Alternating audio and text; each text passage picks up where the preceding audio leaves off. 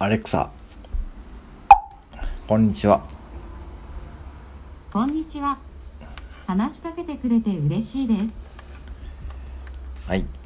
今日は何の日？アレクサ、アレクサ。今日は何の日ですか？9月14日はコスモスの日です。コスモス。3月14日のホワイトデーから半年後であることにちなみます。パートナーに対してプレゼントにコスモスを添えて交換し、お互いの愛を確かめ合う日とされています。この時期はコスモスの開花時期でもあり、赤いコスモスには愛情という花言葉があります。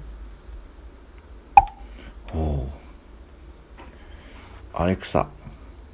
何か面白いこと言って。では、最近聞いた噂話を一つお話ししましょう。はい。ある日、子供がお母さんにバンダナを買ってきてと言いました。すると、お母さんは、この皮を頭に巻くといいわよ、とバナナを買ってきました。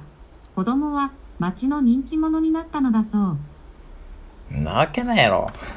なわけないやろな。